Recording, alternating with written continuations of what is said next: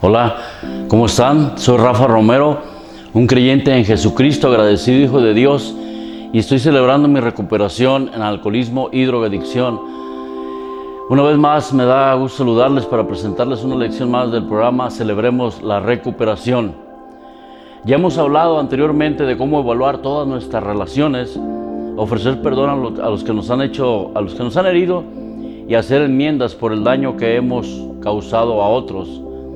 Siempre que sea posible al hacerlo y sin esperar nada a cambio, lo hacemos en beneficio propio. No lo hacemos por los demás, el hacer enmiendas, el pedir perdón, pues. En esta ocasión nos centraremos en el tema que corresponde a la lección número 18 de este programa de Celebramos la Recuperación, que lleva por nombre Gracia. Gracia que es ni más ni menos el poder que Dios nos da para cambiar. Dice la escritura en 2 Corintios capítulo 12, versículos del 9 al 10. Básate mi gracia, porque mi poder se perfecciona en la debilidad. En resumen, pues, en estos versículos. Este, déjame decirte, es el texto bíblico clave del programa de Celebremos la Recuperación. Porque CR está edificado, está sustentado y centrado en la gracia y en el amor de Dios, en el amor de Cristo para cada uno de nosotros. Esta lección, la número 18, tiene sus bases en el principio bíblico número 6 y en el paso número 9. Veamos qué dice entonces la letra, el principio número 6 dice, evalúo todas mis relaciones, ofrezco perdón a aquellos que me han hecho daño y enmiendo los daños que he ocasionado a otros, excepto si cuando al hacerlo les dañara a ellos o a otros. Esto quiere decir que debemos de, ser prudentes a la hora de hacer enmiendas, en el momento de hacer enmiendas. Mateo capítulo 5, versículo 7 dice, Dichosos los compasivos porque serán tratados con compasión. Mateo 5, 9 dice también a la letra, Dichosos los que trabajan por la paz porque serán llamados hijos de Dios. Esos son los sustentos bíblicos de este principio bíblico número 6. El paso número 9 dice a la letra, hacemos enmiendas directas a esas personas siempre que sea posible, excepto si cuando al hacerlo pueda lastimarlas o lastimar a otros. Que no resulte contraproducente el hacer enmiendas, esto es lo que nos, nos dice el paso número 9, el principio número 6.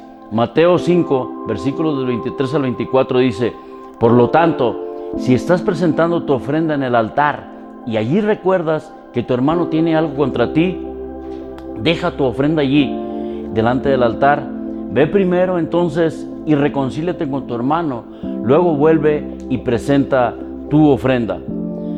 Vamos a ver entonces, veremos a detalle el concepto de gracia por medio del acróstico que, se desprende precisamente de la palabra gracia. La primera letra, la G, generoso regalo de Dios. Cuando hacemos nuestras enmiendas sin esperar nada a cambio, eso es un regalo de nuestra parte para aquellos que nos han dañado. Lo mismo ha hecho Dios con nosotros, darnos ese maravilloso regalo de la gracia. Dice la escritura en primera de Pedro capítulo 1, versículo 13. Por tanto, pongan su entendimiento en acción, sean sobrios en espíritu, depositen toda su esperanza en la gracia que les traerá en la revelación de Jesucristo. Entonces, ¿cómo es que recibimos el regalo de la gracia? La recibimos por la fe. Es la segunda letra del acróstico de la, del acróstico de la palabra gracia, la R. Recibimos. Por mucho que le echemos ganas en nuestras fuerzas, no podemos ganarnos el camino al cielo. Solo el tener fe en Jesucristo como nuestro Señor y como nuestro, nuestro Salvador, podemos, podremos experimentar su gracia y tener, y tener vida eterna. Como dice Efesios capítulo 2 versículos del 8 al 9 dice, porque por la gracia de Dios son salvos, no por obras, no por ustedes, dice Pablo, para que nadie se jacte. Nuestra tendencia humana, nuestra tendencia humana nos lleva a interesarnos más en lo que hacemos y Dios está interesado más en lo que somos, sus hijos. Esa es nuestra nueva identidad. hijo, ser hijos de Dios. Hemos hablado de, lo, de que debemos ser congruentes en nuestro diario vivir, que nuestra forma de ser sea de acuerdo con nuestra forma de hablar, nuestra forma de expresarnos. Porque como dice la Escritura, por eso nos conocerán los demás, por nuestros hechos, por cómo seamos, por cómo hablemos, por lo que hagamos. La próxima letra de este acróstico, la letra A, aceptados. ¿Por qué aceptados? Por el amor de Dios. Dice la Biblia en Romanos capítulo 5, versículo 8, que Dios demuestra su amor por nosotros en esto. En esto lo demuestra en que aun cuando todavía éramos pecadores, cuando aún éramos pecadores, Cristo murió por nosotros. Entonces Él ve todo, nuestros fracasos, y aún así nos ama. Nos ama a pesar de todo, a pesar de nosotros mismos. Veamos la letra C de la palabra gracia, que es Cristo. Cristo, Él pagó el precio. Jesús murió en la cruz para que todos nuestros pecados, todas nuestras fallas, todas nuestras ofensas fueran perdonados. Se sacrificó por ti y por mí. Mi hermano y mi hermana lo hizo por nosotros. Por amor, por amor a Dios, queda a un lado todo orgullo, toda soberbia, nuestro egoísmo y hablamos la verdad en amor, la verdad de la palabra de Dios. Nos enfocamos entonces en hacer enmiendas y ofrecer perdón. Esa, esa es nuestra parte hacer enmiendas y ofrecer perdón. Dios nos da la gracia, nos da el poder y nos dirige para hacerlo. Continuamos entonces con la letra I, inmerecido obsequio. Inmerecido obsequio. Todos los que hemos aceptado a Cristo en nuestras vidas estamos aquí solo por su gracia. No tuvimos que hacer nada, solo aceptar. Por la gracia de Dios estamos aquí. Yo soy un milagro de Dios, déjame decirte. Yo no estaría aquí hoy si Él no me hubiera rescatado si no me hubiera perdonado.